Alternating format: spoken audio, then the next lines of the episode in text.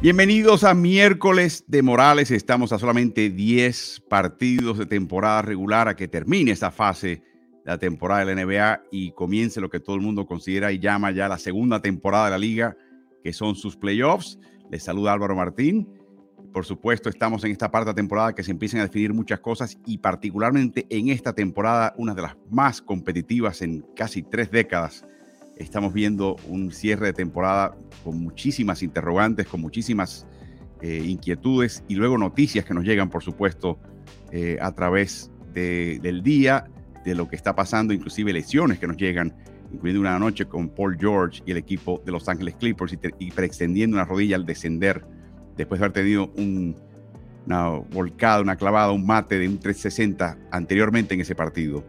Como siempre nos acompaña el coach Carlos Morales, la razón por la cual tenemos este miércoles de Morales sigue en Ponce, Puerto Rico. Carlos, esta no, eh, hoy, si no me equivoco, se inaugura la temporada del BCN en Puerto Rico. Sí, correcto. Esta, esta noche inauguran en la casa de los campeones vaqueros de Bayamón, que están eh, teniendo esa oportunidad ¿no? de, tener esa primera fecha. Nosotros los Leones jugamos en casa mañana contra un rival que siempre ha sido muy difícil, los capitanes de Arecibo. Mm, increíble. Carlos, te menciono esto porque sé que lo seguiste de cerca como lo seguí yo cuando éramos niños, eh, en tu caso adolescente. Ayer nos llega la noticia que fallece Willie Reed a los 80 años de edad, dos veces jugador más valioso de finales, ganaron el 70 y 73. En el 70 fue ese año jugador más valioso de la temporada regular, partido estrellas y finales. Eh, muere de, de, complicaciones del corazón, Carlos. No estuvo presente en la celebración del 50 aniversario de ese campeonato.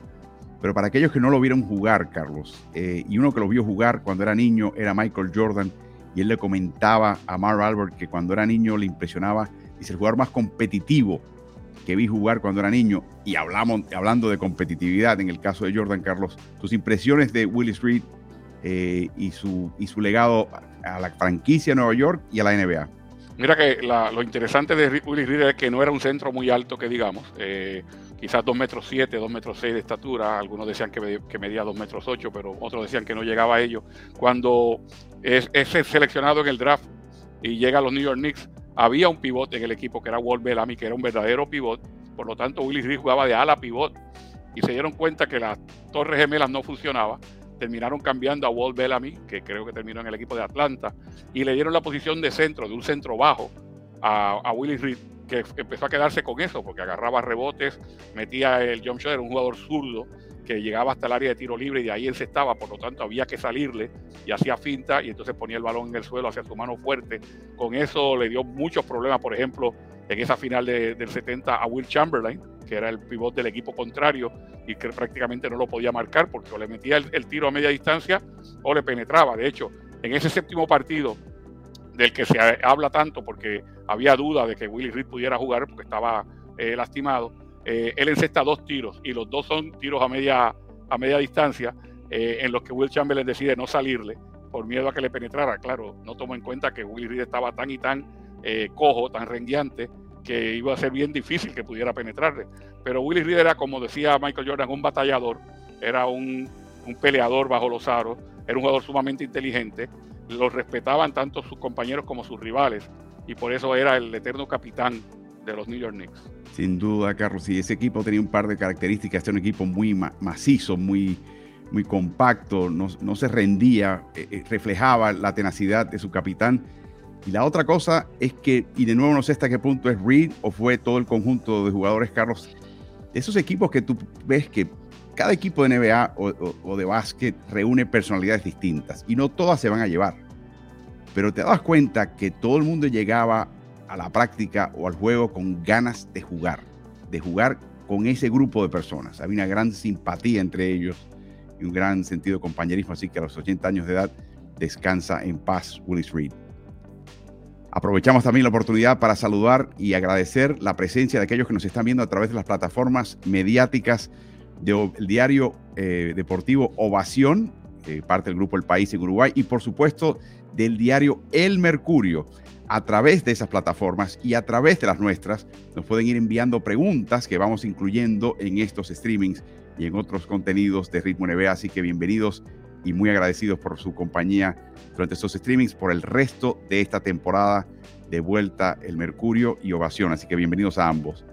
Revisando la tabla de posiciones actualizada, hay un par de noticias, Carlos. Oklahoma City está a un juego de estar en los playoffs y puede superar a un tambaleante Golden State Warriors. Sí, eso llama la atención, ¿no? Especialmente la, la diferencia en, talento o, talento percibido, porque en muchas ocasiones uno piensa que, un equipo tiene mucho más talento que otro y no toma en cuenta que el, equipo que más desconocido tiene talento joven y pujante y por eso pueden estar ahí, obviamente ayudados por esa racha tan, eh, no sé cómo, eh, cuál sería eh, el adjetivo, pero Golden State se le hace tan y tan difícil ganar fuera de casa que eso es lo que los tiene tan valientes, porque ellos han sido un equipo bastante regular eh, ganador en casa, pero es, ha sido como Dr. Jekyll y Mr. Hyde en el caso de Golden State.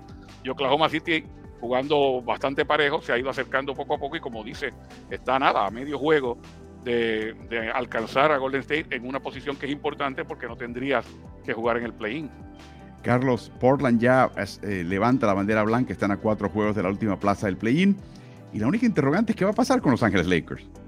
Sí, que en este momento están enfrascados en una lucha en la posición 11 y 12 con, el equipo de, New Orleans, eh, al mismo tiempo con Utah, que es el que está en la, en la posición número 10.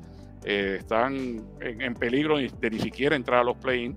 Ellos por un momento pudieron jugar bastante bien sin LeBron James, pero eso tarde o temprano las aguas iban a tomar su nivel y están en un, en un momento de, donde tienen que realmente reaccionar si es que van a estar de alguna forma jugando en la postemporada. Carlos, en el este ya las primeras 10 posiciones más o menos se afianzan. La interrogante es el orden y un equipo que hay que, hay que echarle un ojo. Es un equipo que está empezando a recuperar a Carl Lowry. De a poco es el equipo de Miami en séptimo lugar. Sí, ya están pisando los talones a Brooklyn. Eh, de hecho, lo que, tiene, lo que en este momento no los tiene empatados es que tienen una derrota más que Brooklyn. Pero realmente, de nuevo, esa es una posición importantísima. La sexta posición eh, no es lo mismo tener que jugar partidos de, play-in eh, con, lo que, con lo que eso conlleva. Es casi muerte súbita jugar en, ese, en esos play-in versus estar eh, cómodo ya en una sexta posición que te llevaría directamente a los playoffs. Así que Miami Brooklyn la van a estar luchando en estos últimos días. Chicago jugando muy buena defensiva, parece que sea, va a quedar décimo. Y la pregunta es Atlanta, Carlos. Tiene marca de 36 y 36 y tenemos una gráfica que mostrarles de este equipo de Atlanta. Es un equipo que lleva 25 partidos a un juego de los 500, o sea, una victoria más que derrotas, igualdad de victorias y derrotas, como en este momento, o una derrota más que victorias. Han tenido rachas de, las máximas ha sido de dos partidos en cualquier dirección, dos victorias, dos derrotas consecutivas, están en ese serrucho de la mediocridad y de ahí no salen pese al cambio de técnico. Eh, Atlanta no te da muy buen augurio, no es el tipo de equipo quizás como Chicago que tú pienses, bueno, si se mete en el play cualquier cosa puede pasar. Atlanta nos está demostrando que, no sé, que este no es su año, Carlos. Bueno, tú sabes que si vas al diccionario y buscas la palabra mediocridad, va a haber una foto del equipo de Atlanta Hawks al lado de, de la definición, ¿no? Porque realmente, de la forma como juegan, de eso que mencionas, de estar un juego por arriba, un juego por abajo, o en este momento con la misma cantidad de victorias que derrotas, ha sido así durante toda la temporada, son la definición de la mediocridad. Increíble, muchísimas distracciones este año en Atlanta y ahora un nuevo coach encima. Vamos a ver dónde termina esta franquicia, no solamente este año, pero en años siguientes. Cuando revisamos lo que pasa esta semana, Carlos, eh, Brooklyn en picada, 0 y 3 Minnesota ni Golden State tuvieron una buena semana, tampoco Los Ángeles Lakers, aunque dicen ya, Carlos, que se le nota a LeBron James sin, sin diferencias en su mecánica de caminar, que está con mucha mayor energía, que quizás su retorno sería eh, pronto, sino inminente. ¿Y qué tal en el otro lado de la tabla, Carlos? Bueno, Boston reaccionó, ¿no? Recuerda que estábamos hablando de, de, lo mal que le estaba yendo a Boston últimamente. Había dado para que no solamente Milwaukee le pasara por el lado, sino que le sacara dos juegos y medio de diferencia y para que Filadelfia le pisara los talones, pero con esas eh, tres victorias en cuatro partidos, eh, yo creo que están bastante bien, aunque, aunque lo que nos llega desde Boston es mucha, mucha queja de que han vuelto a cosas, eh, a, hábitos que le, que le imposibilitaban ser ganadores consistentes en el pasado y que en las últimas semanas, por lo menos los que los han estado observando de cerca, piensan que esos hábitos han regresado y eso no, no es muy buena noticia, especialmente cuando se están acercando los playoffs. Y eso fue, están entrando los hábitos que tuvieron en el desenlace de sus finales año pasado con Golden State, que produjo finalmente la derrota en esta serie. Así que veremos qué pasa con ellos y el resto de estos equipos.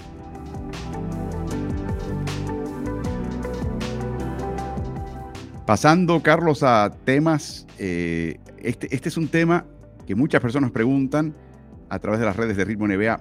¿Qué es de la vida de Ben Simmons? Bueno, Ben Simmons no juega en la NBA desde el 15 de febrero con dolencias en la espalda y en la rodilla. Recuerden que se operó la espalda en ese año que estuvo fuera contra Filadelfia. la noticia que sale esta semana es que su representación, Clutch Sports, recuerden, es la agencia del amigo del alma de LeBron James, que también representa a LeBron James, ya dejó de representarlo. Y cuando un jugador cambia representación, es una sensación bien clara de que quiere regresar al fuero, quiere un próximo contrato y piensa que necesita cambiar un poquito la imagen que tiene en la liga. Eh, veremos qué pasa. Jugó tres partidos de estrellas este joven entre 2018 y 2021. Tras excepcionar los playoffs contra Atlanta en el 2021 con Filadelfia, no jugó en el 21-22 por, entre otros temas, eh, estoy citándolo, un bloqueo mental. Ese año en el que no jugó, percibió 33 millones de dólares por no jugar. Fue canjeado a Brooklyn por James Harden, se operó la espalda en mayo del 2022. Eh, este año ha jugado 42 partidos, titularizando 33, promediando 7 puntos, 6 rebotes, 6 asistencias. Le restan dos temporadas a su contrato, el cierre de esta el 23, 24, 24, 25. La cantidad de dinero que le van a pagar es absolutamente extraordinaria para un jugador que está jugando tan poco y construyendo tan poco. Eh, este año está ganando 35 millones, el año que viene 38 y el siguiente van a ser 40 millones. Eh, y lo increíble de todo esto es que si los Nets terminan jugando en el play-in o en el playoffs, es posible que se enfrenten precisamente al equipo de Atlanta, el equipo que comenzó esta cadena regresiva, este conteo regresivo en la carrera de Ben Simmons. Una oportunidad para él de redimirse o una oportunidad de sacar un exorcismo para él o una oportunidad, Carlos, de confirmar lo que se está pensando que la carrera de este joven, y esto lo digo con, con atónito y lo digo con una gran pena. Miren esta jugada, tenía aquí la volcada y no, prefirió pasar afuera. Es exactamente parte del problema que tiene este joven, Carlos este bloqueo mental del cual él menciona, no solamente es bloqueo mental eh, con la situación de Filadelfia, pero en general lo que, lo que puede él hacer o no en la cancha. Sí, específicamente que ha perdido toda su, la confianza en su ofensiva. O sea, eh, temora que le den faltas personales porque falla los tiros libres, temora quedarse abierto en la media distancia porque no, no, tiene confianza en ese tiro, a pesar de que aparentemente la mecánica no es tan mala cuando lanza media y larga distancia, pero él, eh, los fallos que ha tenido le han quitado confianza, pero toda esa falta de confianza se podría entender, la que no se entiende es esta, la de estar cerca del aro y seguir buscando el pase, o sea, ha perdido, el, bloqueo mental es tal que ya él ni siquiera mira el aro cuando está cerca del mismo, y entonces eh, ahí están los números para para confirmarlo, ¿no? un poco más de seis puntos por partido en esta temporada. Y, eso yo creo que es más, todavía eh, más apremiante, el, tratar de, lidiar con la salud mental de este, de este joven jugador, que todavía lo es, versus todos los problemas físicos que tiene. O sea, tiene problemas físicos, pero tiene problemas mentales realmente que se notan en, cancha, en, en su proceder, en la forma como juega. Carlos, yo recuerdo estar en, Barclays en un partido con, con Kyrie Irving y Simmons juntos y escuchar a, a Kyrie repetidas ocasiones en la cancha decirle, shoot it, tírala. O sea, como no, casi casi con un grito áspero, como despierta muchacho, tírala. Y en muchas ocasiones, aún con ese grito eh, eh, pelado, o sea, sin, mucha, sin mucho barniz, eh, no tiraba, pasaba. Es, algo verdaderamente triste, verdaderamente triste. Esto no es, eh, esto no es para mofarse, es algo muy, muy triste. Estamos quizás viendo el final de la carrera de este joven, eh, porque el problema es el siguiente, Carlos, páguenle mucho, páguenle poco. Es, es que no está jugando baloncesto. Es que le está costando a ese equipo con este tipo de, de situaciones. Es un jugador que tiene todo aparentemente físicamente para producir, pero mentalmente no puede y eso es algo muy, muy serio.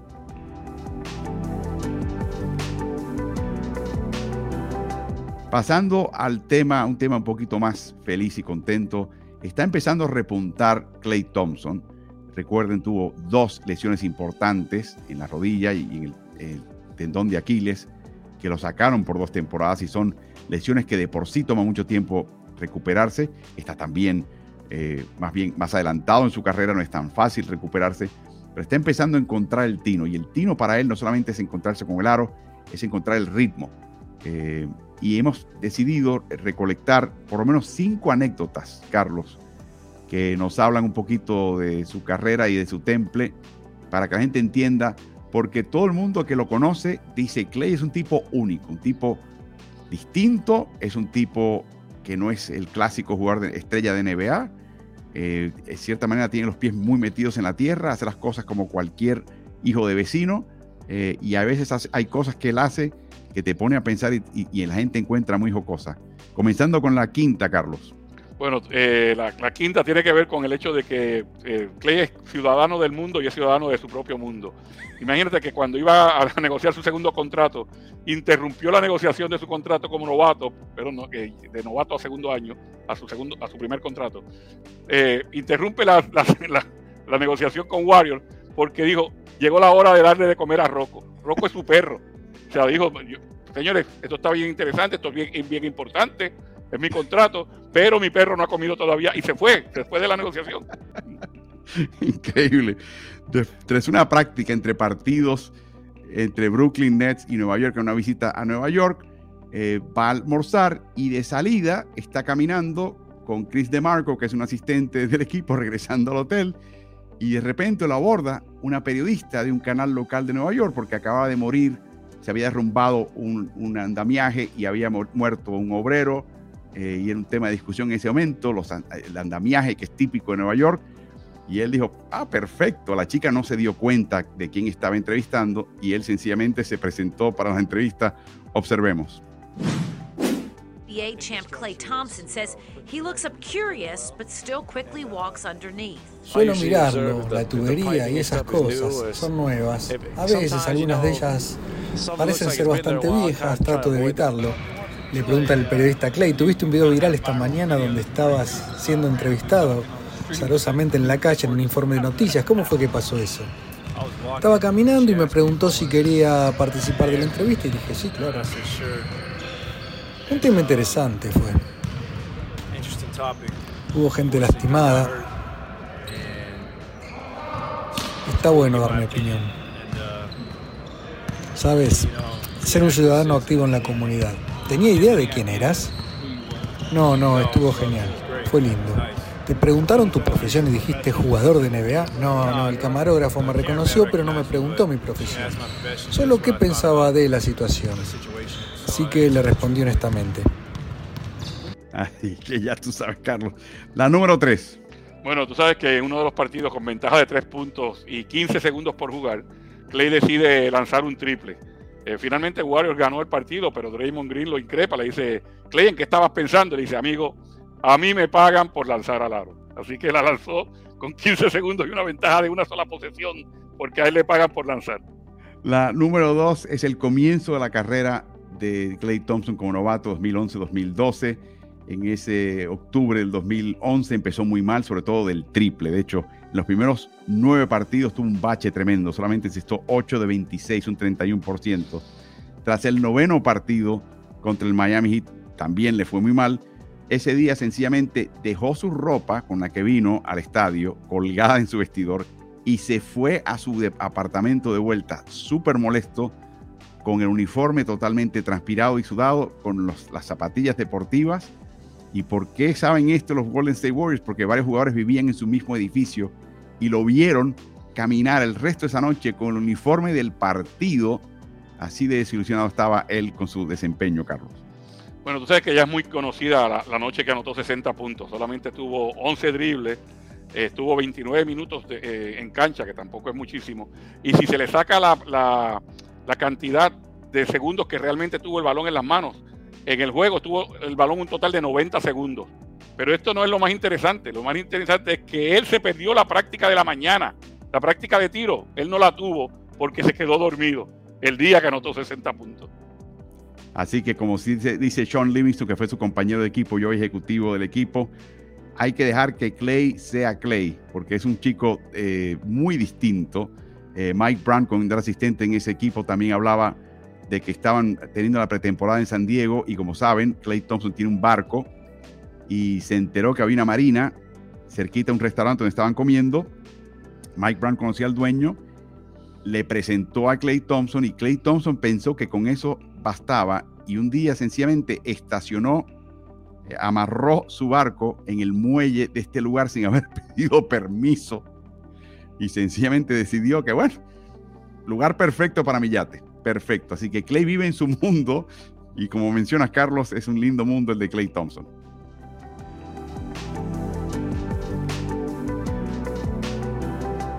Otro mundo que ha cambiado muchísimo es el, del equipo de Memphis. Está lesionado Adams, está fuera Brandon Clark, eh, Dylan Brooks. Cada otro partido comete una falta técnica que implica que automáticamente el partido siguiente va a estar fuera. Y ahora, supuestamente esta noche, retorna ya Morant esa suspensión de ocho partidos, autoimpuesta en realidad, separación del equipo. Veremos en qué condición está él. Sabemos que va a ser un gran jugador una vez el balón eh, eh, se levante y se lance al aire, Carlos. La pregunta es cómo va a estar él mentalmente y si esa pausa le basta para hacer los cambios fundamentales que tiene que hacer en su vida. Pero algo que empezamos a notar es que este equipo en temporada regular, hay que mencionarlo, eh, ha, aprendido a través de los años a jugar sin ya y a jugar muy bien sin ya. De hecho, en el primer año, 2019-2020, este equipo tenía una apenas ganaba, jugaba un poquito mejor con él que sin él. O sea, no se sentía tanto la ausencia. Ya al año siguiente, en el 2021, este equipo notaba muchísimo la ausencia de Jamorant, pero desde entonces el equipo ha jugado mucho mejor eh, con Jamorant y de hecho, eh, mucho mejor sin Jamorant, Carlos. Y de hecho, la marca de 25 el año pasado, en el 2021-22, es algo que te pone a pensar un poquito. Y, no, y esta semana tuvieron marca de 3 y 1, por ejemplo. No estoy diciendo que este equipo le va mejor sin Jamorant. Estoy diciendo que este equipo ha aprendido a jugar sin Jamorant. Pero recalco, esto es en temporada regular, Carlos. Sí, una, una de las cosas que vimos el año pasado y que de hecho en un momento dado se hablaba de la candidatura de Jan para MVP en la temporada pasada y lo que le jugaba en contra era precisamente ese 25 que tenía el equipo cuando él se ausentaba. O sea, no solamente se ausentó a una gran cantidad de partidos, sino que al equipo le iba muy bien. Y en, este, en esta temporada, eh, dado los problemas que ha tenido y, la suspensión y demás, eh, el equipo ha podido mantenerse a flote aún con no solamente la ausencia de él, sino otros jugadores importantes que mencionas, el caso de Adam, el caso de Clark, que lo pierden, lo pierden por el resto de la temporada.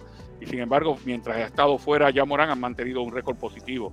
Eso de lo que te, lo que te habla es de lo, de lo compacto que es este equipo, de lo completo que es, de la profundidad que tiene, de que esto, si bien, si bien es cierto que ya Morán y con toda la, razón del mundo se lleva todos los laureles y, y, todos eh, cuando se habla del equipo se habla de él, pero lo cierto es que el equipo como tal tiene jugadores muy talentosos, defiende bien, siguen el, patrón de su coach a la mil maravillas y pueden prescindir en momentos dados de Jaume Morán y jugar bien. Claro, menciona muy bien temporada regular, porque en playoff puede ser una cosa totalmente distinta.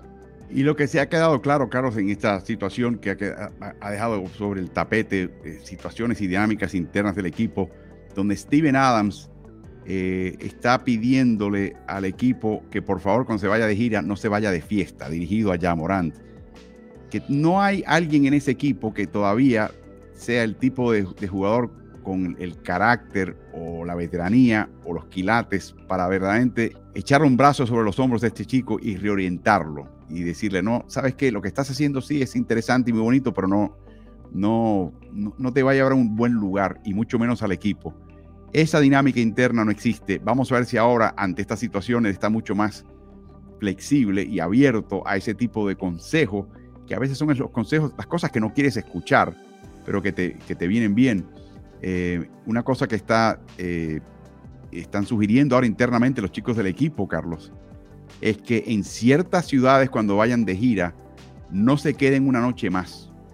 O sea, los equipos, por ejemplo, cuando van a Miami, van a Atlanta, que son ciudades de mucha juerga, Los Ángeles, dependiendo del calendario, o pueden viajar a casa o pueden viajar a la próxima ciudad en su gira inmediatamente después del partido en esas ciudades. Pero a los jugadores les encanta ir a esas ciudades y es su único manera de, ellos relajarse mentalmente. Y lo que le piden al equipo es que se queden una noche más en esas ciudades para antes, eh, antes de viajar a la próxima ciudad o de vuelta a casa como equipo. Y lo que están, se está discutiendo internamente para precisamente evitar que ya Morán caiga en estos malos hábitos es que cuando terminen una noche en Miami en Atlanta o en Los Ángeles, por ejemplo, se vayan inmediatamente de vuelta o a la, próxima ciudad o de vuelta a Memphis. Para que tengan una idea del tipo de cosas que se está discutiendo internamente dentro de este equipo de Memphis para tratar de incorporarlo. Ojalá, Carlos, que, que este chico en tan poco tiempo se haya reorientado mental, emocionalmente, eh, inclusive reorientado su vida. Algo me dice a mí que estos procesos toman un poquito más de tiempo, pero ojalá me equivoque, Carlos lo, interesante y lo que yo creo que es positivo, porque lo, pude escuchar la, entrevista que le hicieron cuando regresó a entrenar, es que él está bastante claro en que todo ha sido su culpa, en que él le ha fallado, se ha fallado a sí mismo, a su familia, a la organización, eh, de que no es una buena imagen para los niños que lo siguen. O sea, eh, el, mea culpa ha sido total y eso es un, primer paso muy bien importante, eh, porque si la persona no reconociera que, está, que cometió un error y que estaba actuando de manera dañina, eh, es mucho más difícil la rehabilitación. Así que por lo menos esa parte eh, nos deja tranquilos de que él reconoce de que tiene que cambiar. Así que vamos a ver qué pasa tan temprano como esta misma noche el posible retorno de Ja Morant.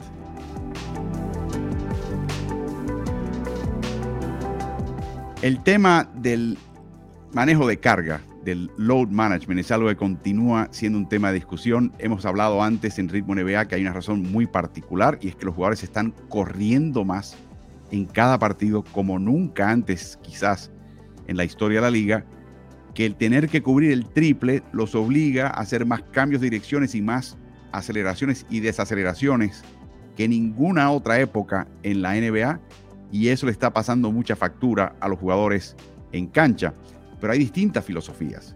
Y recientemente Steph Curry tuvo un mal partido lanzando al aro con el equipo de Golden State y su técnico Steve Kerr, que jugó y ganó campeonatos en la NBA y conoce un poquito de qué se trata la cosa y la diferencia entre la liga de hoy y la liga de, su época, y que también tiene frente a él el acceso a los datos que le arrojan estas métricas de carga, eh, tuvo esto que decir acerca de la mala noche de Steve Kerr.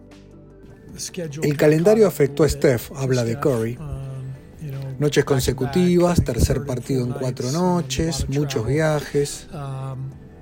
Es el primer partido de su retorno en el que no lanza bien al aro. Brooks lo marcó bien, pero en general parecía que no tenía piernas esta noche. Son cosas que pasarán.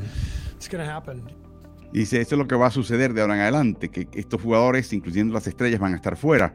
Recientemente, eh, una, empresa llamada Stats Perform sacó un conteo de la cantidad de partidos promedio que cada jugador que jugó en el partido estrellas se ha perdido en una temporada. Y los números son espeluznantes porque se están multiplicando. En la década de los 90, el típico jugador que jugó en el partido estrellas se ausentaba por solamente seis partidos.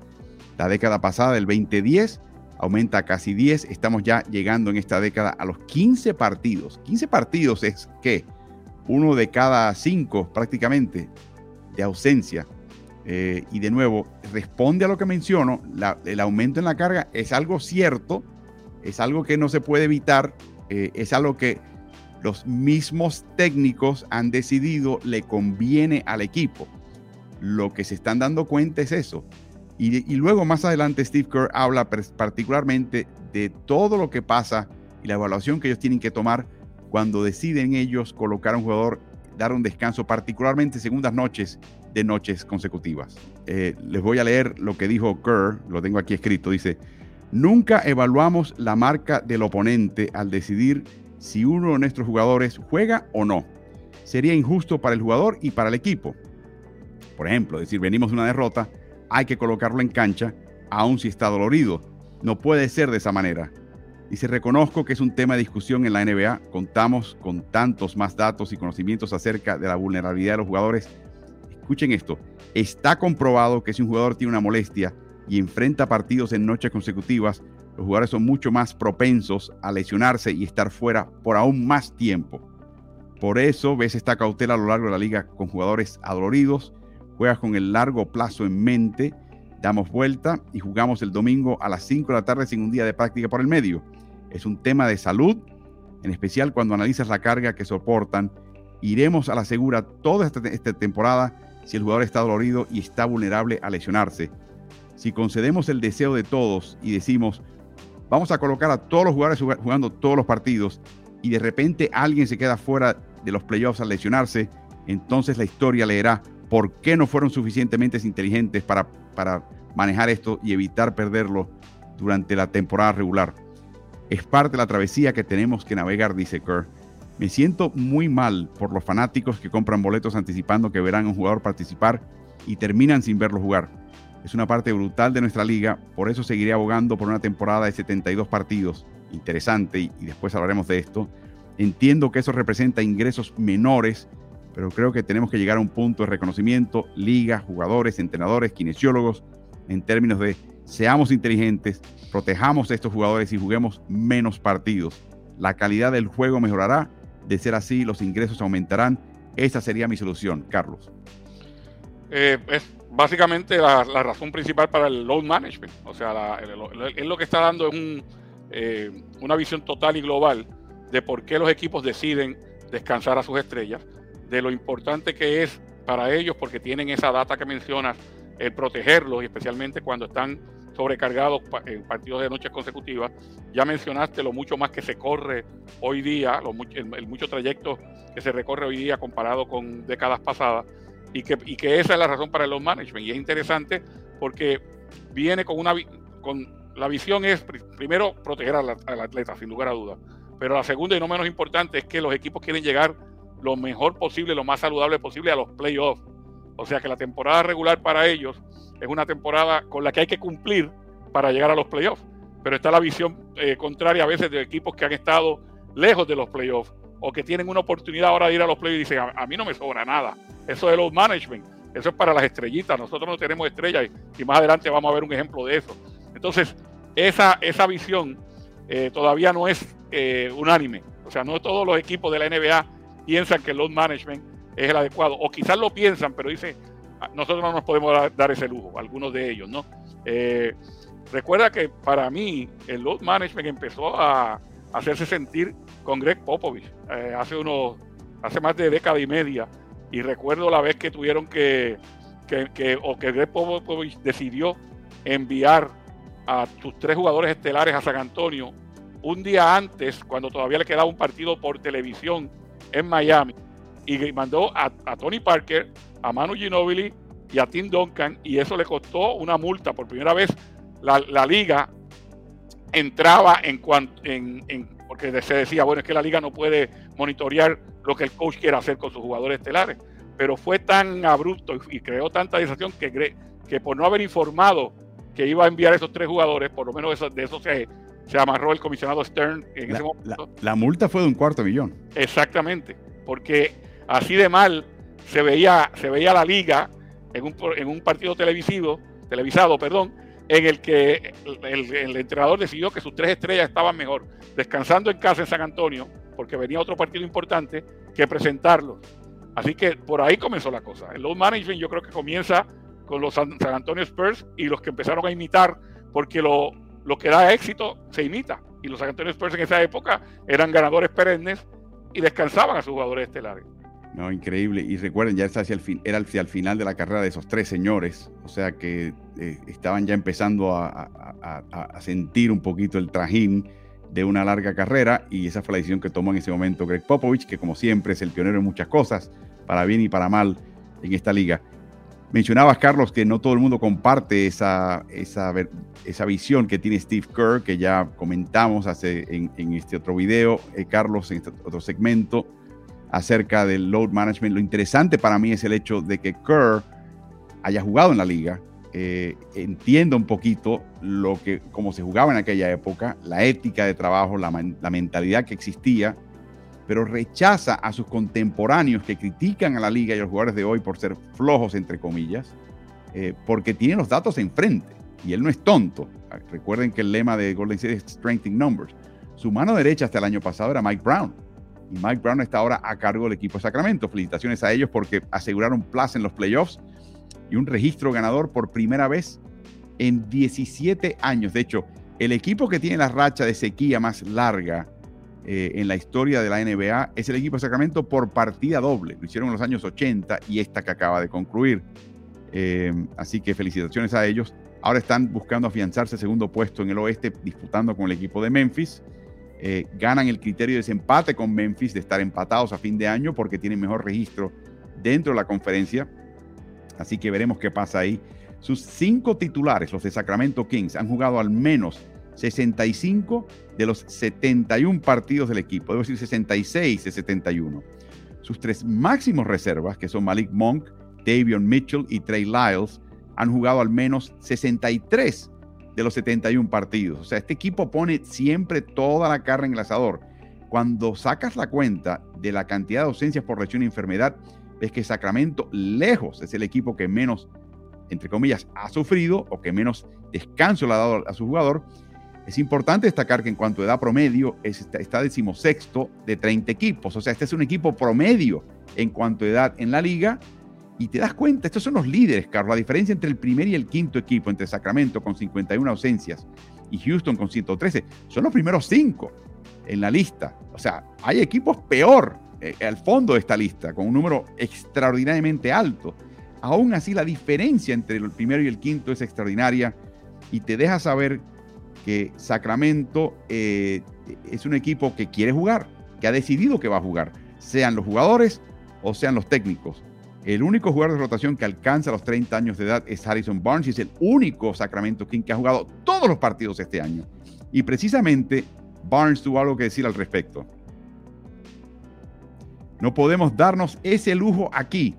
Eso es lo que organizaciones se plantean cuando alcanzan cierto nivel o aseguran una plaza en playoffs. No hemos tenido ninguna de esas conversaciones acá.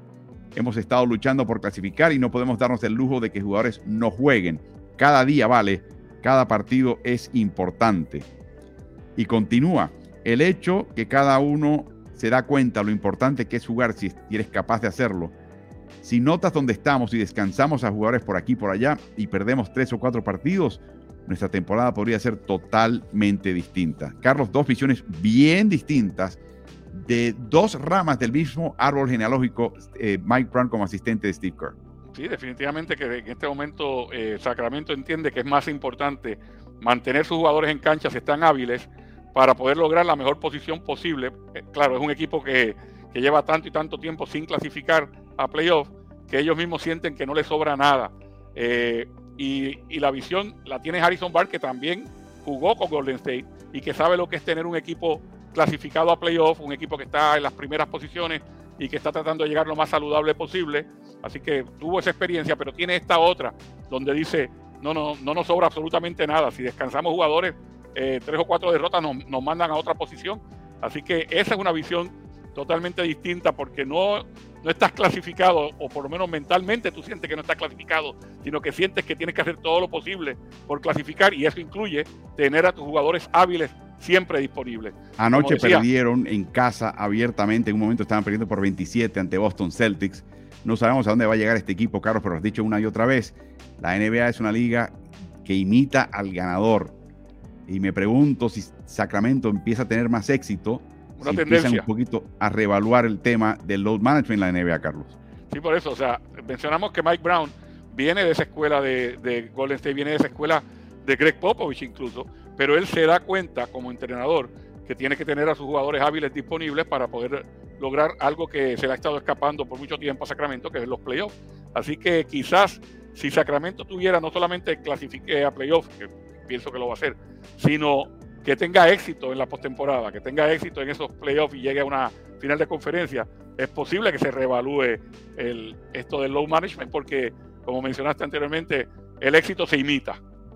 Y quizás hay que verlos a ellos como excepción. Este equipo hizo cambios importantes en su elenco, el traspaso de Tyrese Halliburton a Indiana a cambio de Domantas Sabonis, y quizás haya tomado este tipo de, de, de densidad de juegos, el tratar de acoplar este equipo con tantas caras nuevas. Kevin Herter vino del equipo de Atlanta también. Este equipo tuvo que integrar muchas caras nuevas y quizás ese fue el precio de integrarlo, la idea de tener que jugar tanto. Interesante el hecho de que Steve Kerr mencione 72 partidos. ¿Por qué? Él toma como guía la temporada de la burbuja y también saca la cuenta que hay básicamente una docena de partidos, de, partidos en noches consecutivas, o sea, 24 partidos que se dan en noches consecutivas. Y él piensa que si tú eliminas 10 partidos, esencialmente estás eliminando la segunda noche de noches consecutivas y que es la noche donde normalmente los Kawhi Leonard del mundo, los Steph Curry del mundo tienden a descansar por el Lord Management. Así que veremos todo esto, eh, continúa, esta discusión continúa.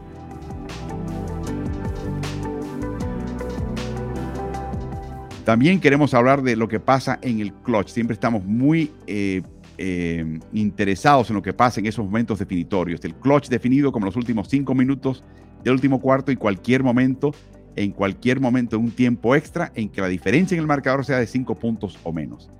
Aquí vemos a los mejores lanzadores al aro en situaciones de clutch con la defensiva encima a menos de un metro y con el marcador con diferencia de tres puntos.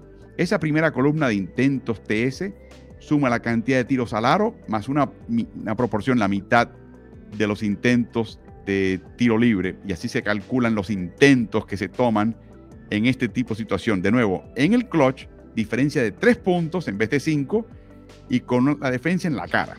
¿Quién es el mejor de todos? Domantas Sabonis, seguido por Steph Curry, Anthony Simons, Larry Markkanen, Tyrese Halliburton, Jalen Green de Houston, Kevin Durant, Darius Garland, Jalen Bronson, de Aaron Fox. Y pueden ver la diferencia entre estos líderes y el promedio en la NBA, que nunca el jugador promedio en la NBA ve la cantidad de protagonismo en situaciones tan difíciles y mucho menos puede lograr encestar ese nivel. Carlos, ¿qué te sorprende y qué no te sorprende de esta lista? Bueno, una de las cosas que, me llama la atención inmediatamente es ver a Domantas Sabonis en el tope y ver a Diaron Fox también en el listado. Quiere decir que hay dos jugadores sumamente eficaces intentando al aro en momentos cruciales y por eso Sacramento, eh, a Sacramento le ha ido también en lo que va de esta temporada. También me, llama la atención la cantidad de intentos de Diaron Fox, o sea, el protagonismo que toma en, eso, en esos momentos cuando lo comparas con el resto de los jugadores que están en esta tabla. Eh, y eh, la calidad realmente de, estos jugadores cuando la comparas con el promedio de la liga. O sea, cuando vas al, promedio, te das cuenta de que está lanzando un 60 y pico por ciento, un 55 por ciento en el clutch defendido, o sea, con, un jugador cerca de ti, eh, realmente eh, toma talento y ejecución para poder lograr eso un par de nombres que a mí me llaman la atención. Jalen Bronson, parecido a lo que mencionas, es el que está marcando la diferencia al definir situaciones en Nueva York cuando hace falta y se nota cuando está en cancha es el cerebro del equipo. Y el otro nombre, Carlos, un par de nombres que quería destacar. No me extraña que esté ahí, por supuesto, Kevin Durant. Pero ¿qué tal Darius Garland de Cleveland? Un equipo que tiene a Donovan Mitchell, tiene otros elementos, pero siempre te pones a pensar quién es el liquidador de ese equipo. Bueno, lo puede hacer Mitchell, pero lo puede hacer Garland a un alto nivel y el otro nombre que a mí me chocó mucho, Carlos, es el de Jalen Green en Houston. Bueno, porque uno, uno piensa en Houston, cuando uno ve un equipo perdedor, no piensa en, en, clutch, no piensa en momentos definitorios en el que haya éxito, pero dentro de esos, de esos momentos definitorios en los que puedes haber ganado o perdido, hay un jugador que se destaca y que lanza bien bajo presión y ese, y ese Green. Así que es interesante esta nota que produce SIS Hoops, que es el grupo que saca estas estadísticas y se las brindamos acá en Ritmo NBA.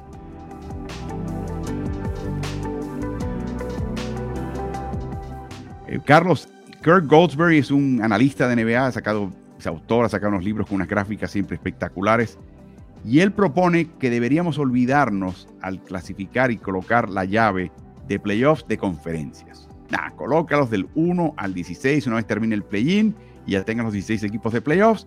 El 1 al 16 y que no importe ni pese para nada el tema de las, eh, las conferencias. Y eso produce la llave siguiente, cosa que es muy, muy interesante para nosotros. Y es que Milwaukee, que tendría el mejor registro, enfrentaría a Mavericks en la primera vuelta. Curiosamente, y solamente por la curiosidad, donde están localizados en la tabla, Knicks y Nets estarían enfrentándose en una serie de primera vuelta, pero como pueden ver, pueden que hayan series de la misma conferencia, o pueden que haya series interconferencias, por ejemplo, Cleveland Cavaliers y el equipo de Clippers en distintas conferencias. 76ers enfrentando como tercer clasificado global al Thunder. Y también es interesante destacar que el equipo eh, del oeste más, más alto clasificado, al colocarlos todos en una misma tabla, sería el equipo de Denver Nuggets, eh, que sería el cuarto global, y estarían enfrentando al decimotercero, que es Golden State Warriors. ¿Qué te parece? ¿Qué te parecen estos duelos, Carlos? Solamente como aficionado de, NBA. Bueno, lo, primero que hay que, mencionar es que esto no es la primera vez que se, que se trae sobre la mesa. Hacía unos años atrás, cuando había una gran diferencia entre el nivel de cada conferencia, cuando el, equipo que llegaba a décimo en el oeste tenía mejor récord que el que llegaba a séptimo en el este. Uno decía, bueno, pero es que eh, hay una, un desbalance aquí que habría que, empezar a, solucionar y empezaron la gente a decir, deberíamos olvidarnos de las conferencias, deberíamos tratar de, esto que vemos aquí, del 1 con el 16, el 2 con el 15 y olvidarnos de, irnos por, eh, por los récords y olvidarnos de conferencias. Pero esto trae una dificultad que se ve aquí en algunos casos y es la dificultad de que equipos estarían teniendo que viajar muchísimo, mientras en el caso de, Nueva York y, Brooklyn estarían en la misma ciudad jugando eh, bien cerca sin tener que cada cual durmiendo en su cama, ¿no? Eso trae esa dificultad de, la, los viajes, pero eh, es cíclico, unos, unos años te va a dar esa ventaja, otros años te va a dar la, desventaja de que quizás los, Knicks tengan que ir a Golden State a, jugar una serie. Eh, así que eso se había mencionado en otra ocasión. Lo que veo ahora un poquito más difícil es que esto del play-in, que ha añadido dos equipos más a la clasificación en cada conferencia, ha tenido éxito, ha, tenido, ha traído buenos resultados, ha hecho que más equipos sueñen con llegar al playoff y se mantengan más activos en la, parte, en la parte final de la temporada. Así que no es tan sencillo ahora como agarrar los mejores 16, porque estamos hablando de que en este momento son los mejores 20 los que tienen eh, oportunidad. Eh, pero sí siempre se abogó en un momento dado, especialmente cuando había un desbalance de conferencias que en este momento no es tal, eh, porque se jugara de esa manera, se jugara con los mejores registros y nos olvidáramos de clasificar los equipos por conferencia. Goldsberry mencionaba que para él eh, el, detonante de este cálculo y esta propuesta es el hecho de ver series de finales de conferencia o series de segunda vuelta en playoffs en, el apogeo de la época de Kobe Bryant y Tim Duncan, diciendo estos son los dos mejores equipos. Se están enfrentando ahora por una cuestión del formato, pero ¿por qué estos dos equipos no podrían enfrentarse en unas finales? Porque son los dos mejores equipos. Y ese fue el argumento de él. Eh, claro, eh, colocamos esto, Carlos, en, la página de Ritmo NBA en Twitter. Y la verdad que la cantidad de comentarios es increíble. Y la, y la, sobre todo lo tajante los comentarios. Algunos están totalmente a favor, otros totalmente en contra. Pero nos dimos cuenta que en Instagram tenemos una voz muy conocida, un amigo de Ritmo NBA, que es el alcalde Rafa Rafael Hernández Brito, que de hecho estuvo en Brooklyn, curiosamente, anoche en el partido de Cleveland contra Brooklyn Nets, eh, que tuvo algo que decir al respecto. ¿La lotería de los viajes sería una gran ventaja o desventaja? Ese Brooklyn-Nueva York y que el ganador pasando a Atlanta o a Milwaukee sería tremendo para los que estén en ese costado de la llave. A los Cavs nos tocaría ir a Los Ángeles a enfrentar a, Cleveland y luego al ganador de la serie entre Dallas y Denver. Así que eh, esa es la, mentalidad también del equipo. Y recuerden, los equipos llegan a sus eh, posiciones en cada una de las conferencias a raíz estrictamente de un, lo que llaman un, un calendario desbalanceado. Los del oeste enfrentan el oeste más, los del este enfrentan el este más. O sea, ¿cómo llegarían esos 16 puestos? No son condiciones iguales, son parecidas, pero no son iguales. Y si este año, por ejemplo, el este es mejor que el oeste, pues quizás hay más mérito. Si en el pasado era el oeste mejor que el, este, pues había más mérito. Y por eso es que todo esto tiene que hacerse con muchísima cautela. De nuevo, no creo que esto sea aceptado por la liga, pero es algo interesante que nos pone a pensar lo que sería si deciden sencillamente colocar los 16 mejores equipos del 1 al 16 una vez se termine el play-in y se definen los 16 equipos de playoffs.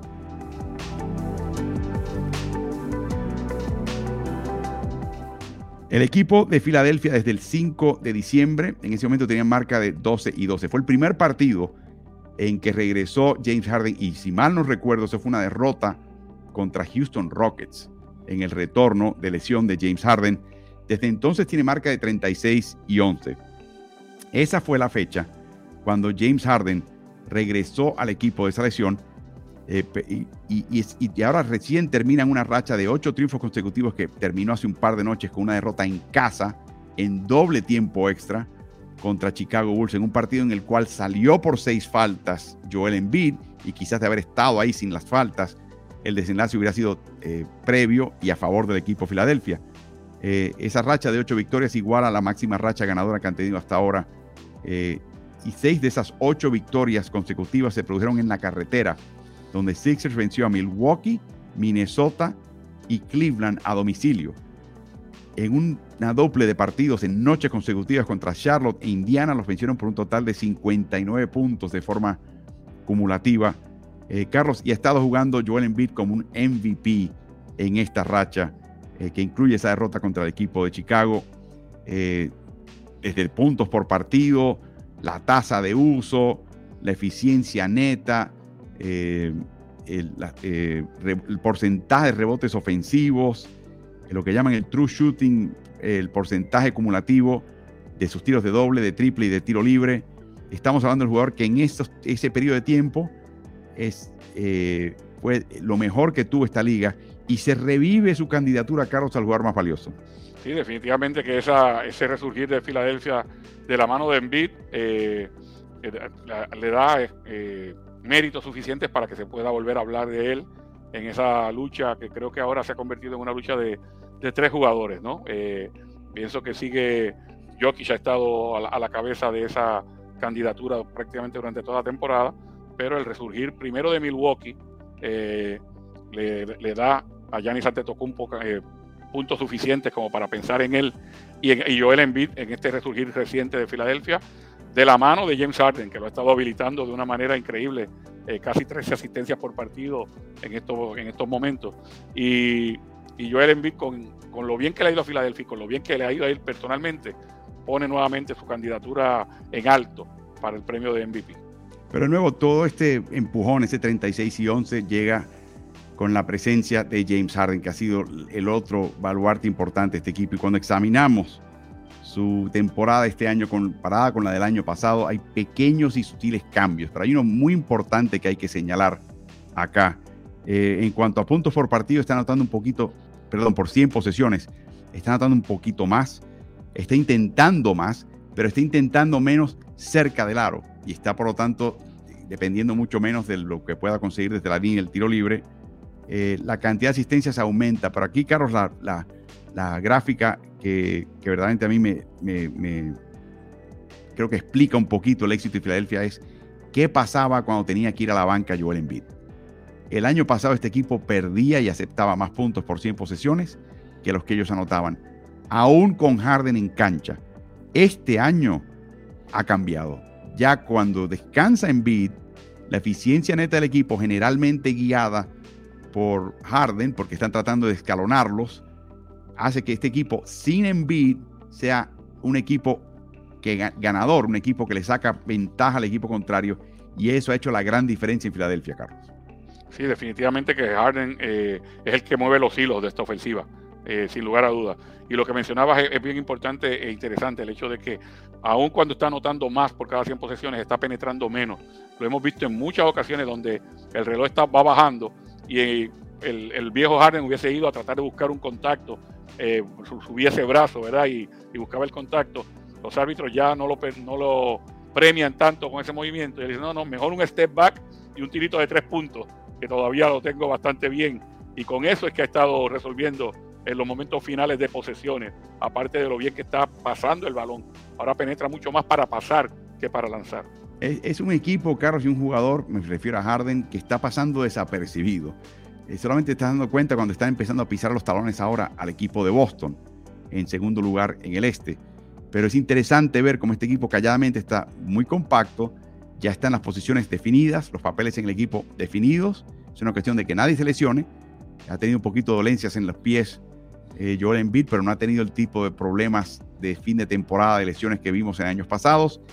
Y, eh, la multiplicidad de variantes en el pick and roll entre Harden y Embiid está llegando a su máxima expresión. Embiid como pasador está eh, teniendo una gran temporada. Eh, Maxi, polivalente, puede armar al equipo, puede ser la tercera opción ofensiva, puede ser eh, la primera opción ofensiva dependiendo de la fecha. La, certeza de los tiros a todo nivel de parte de Embiid, de nuevo está en el ápice de su carrera. Está, viviendo el mejor momento Joel Embiid en una cancha de NBA, Carlos.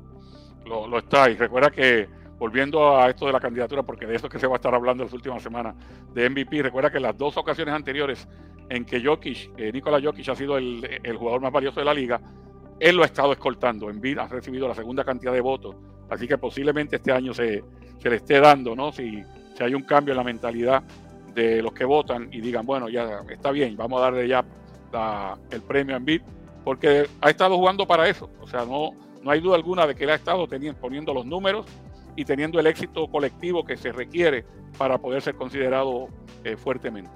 Bueno, veremos qué pasa en Filadelfia, nuevo un equipo que es como un submarino, está bajo la superficie, nadie se da cuenta, eh, pero poco a poco este equipo eh, podría estar dando mucho de qué hablar durante estos playoffs.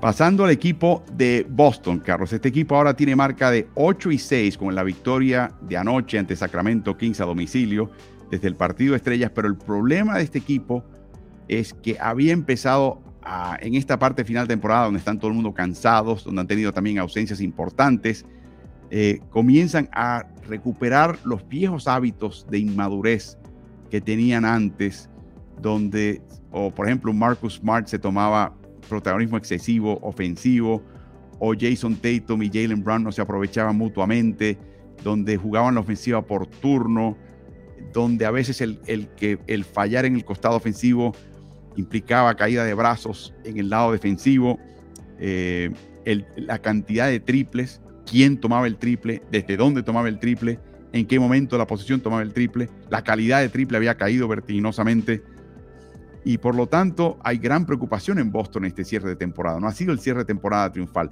Lo interesante de todo esto es que, es que en este momento de la temporada, Boston tiene cinco victorias más que después de esta cantidad de partidos el año pasado. Si ustedes se acuerdan, el año pasado Boston tuvo un comienzo de temporada terrible.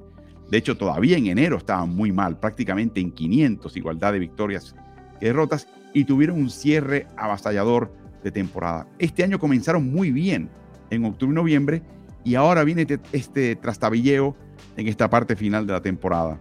Eh, perdieron cinco los primeros días después del partido Estrellas, donde curiosamente a Jason Tatum le dan el jugador más valioso con 55 puntos. Perdieron ventajas enormes. Eh, perdieron contra los Rockets en Houston y perdieron en Brooklyn en casa los Celtics en un partido en el cual en un momento ganaban por 28 puntos. Eh, claro, ayer, eh, en esta, gira que tienen por el oeste, recuperan a Rob Williams. Y es increíble cómo este equipo jugó anoche. Eh, es como que de repente llegó, no la estrella del equipo, pero el jugador que coloca a todo el mundo en su lugar y el equipo se asentó muchísimo más. Pero sin embargo, vamos a examinar las métricas de Jason Tatum, Carlos, antes y después del partido de estrellas para entender un poquito lo que está pasando. Tatum está básicamente convirtiéndose más después del partido de estrellas en armador del equipo.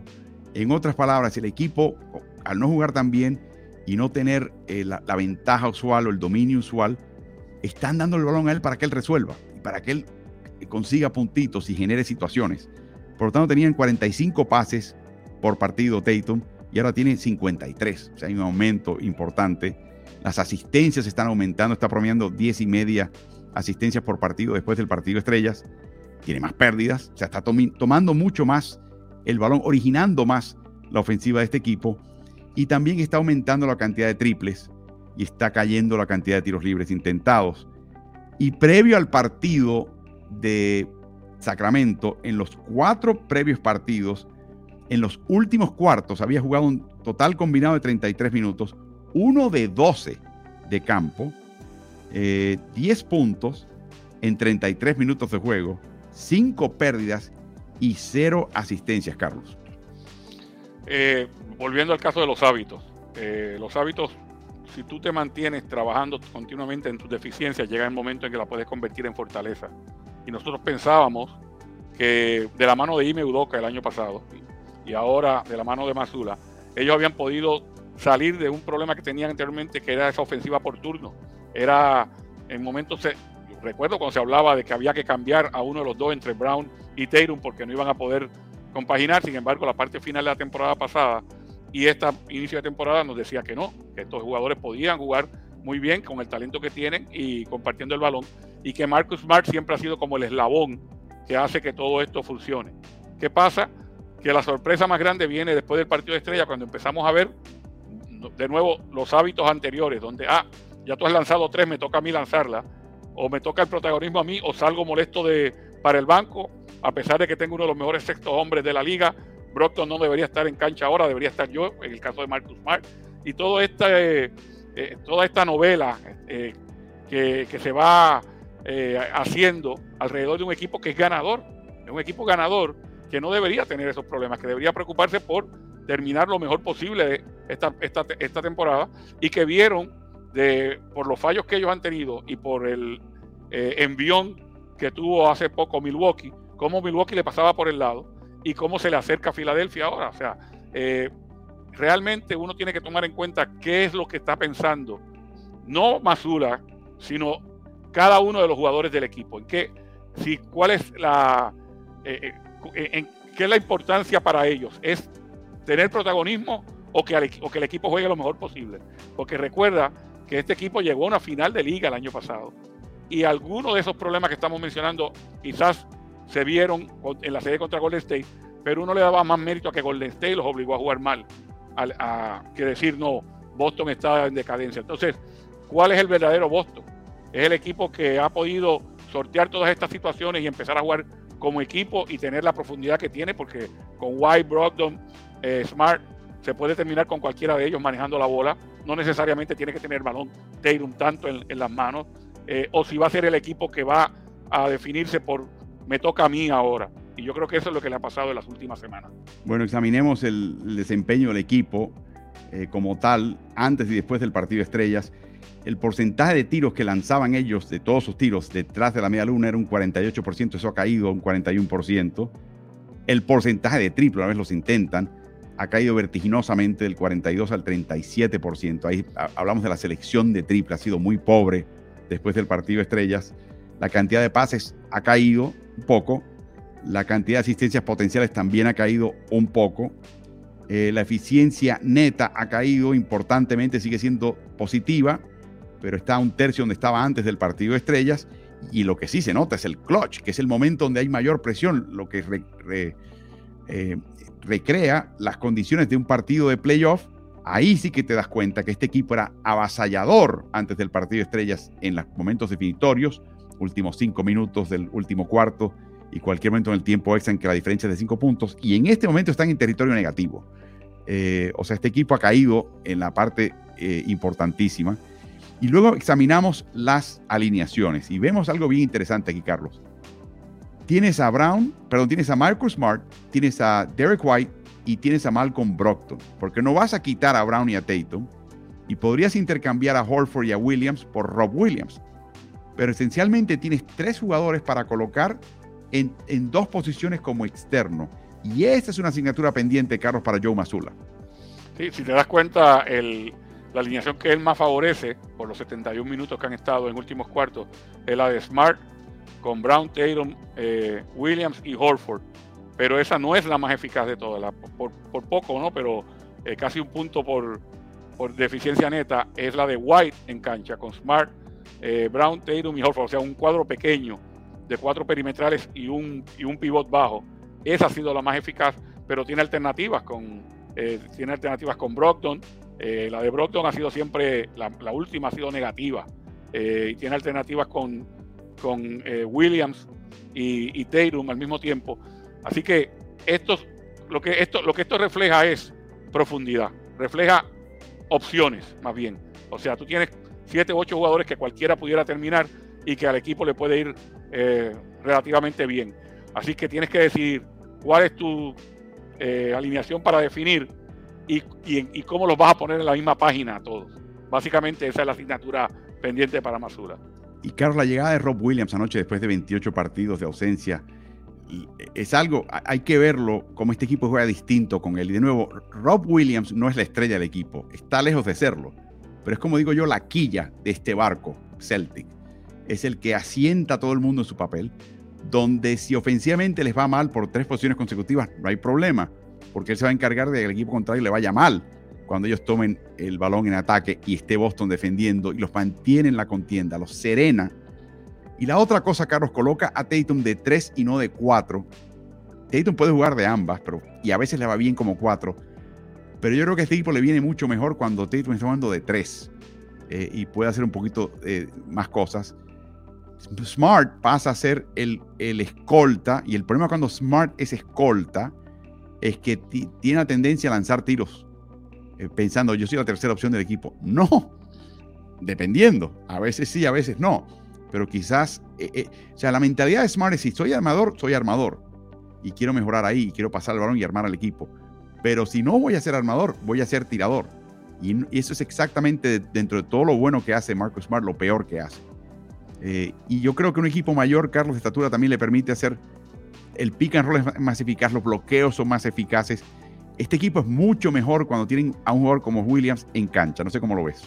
Sí, Williams eh, les da esa eh, presencia defensiva en la pintura, especialmente cambiando tiros, especialmente si el rival toma un par de tiros forzados o, Williams le, da la tapa, la oportunidad de correr y establecer tu ofensiva antes de que se establezca la defensa contraria, eso no se puede menospreciar. O sea, el, tener un buen, eh, un buen ancla defensivo en un lado te da la oportunidad de tener ofensiva más fácil en el otro lado, porque llegas antes de que se establezca la, la defensiva contraria. Y eso yo creo que potencia al equipo, especialmente cuando los roles no están totalmente definidos en la media cancha.